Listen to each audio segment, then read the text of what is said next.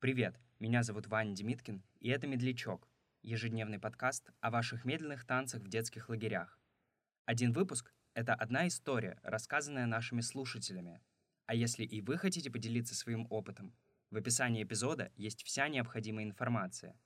Слушайте «Медлячок» вчера, сегодня и завтра.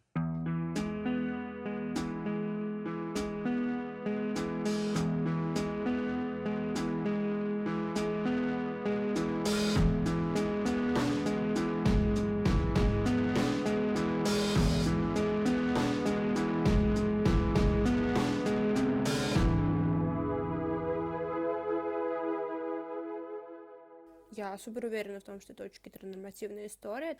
Вот, я никогда не видела, чтобы девочка приглашала девочку или мальчик. Господи, ну мальчик-мальчик это вообще невозможно.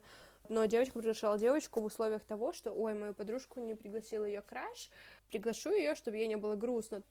Позиция девочки, как бы тебя всегда выбирают и ты как бы стоишь в этом танцполе, и ты ждешь, когда тебя выберет твой краш. И у тебя нет очень много каких-то свобод действий, ты, то есть ты ограничена в действиях. У тебя есть белый танец, но белый танец негласно котировался как зашквар, хотя, блин, вернулась бы я сейчас, там, не знаю, на пару лет назад со всеми знаниями, со всей этой фем-теорией, я просто сказала бы себе, типа, забей хуй, приглашай, кто тебе нравится, но, к сожалению, тогда я и феминизм были очень далеко.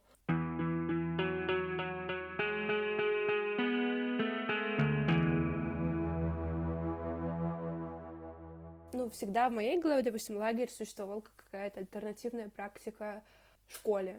Но и в школе, и в лагере везде есть эта система иерархичности с популярными мальчиками, с популярными девочками.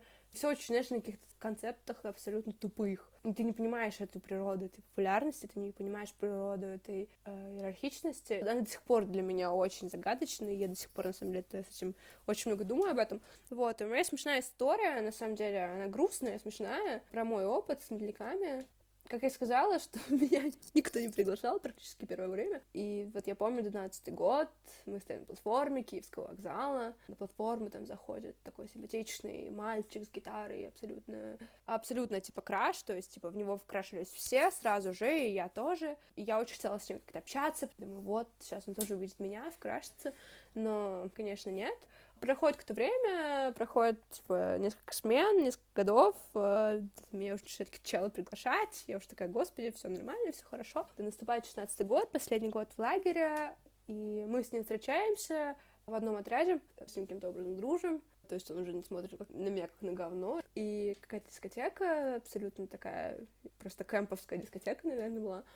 И тут начинает играть медляк, играет баста, медлячок что-то заплакала он подходит ко мне и говорит, потанцуешь со мной? Я говорю, да, конечно.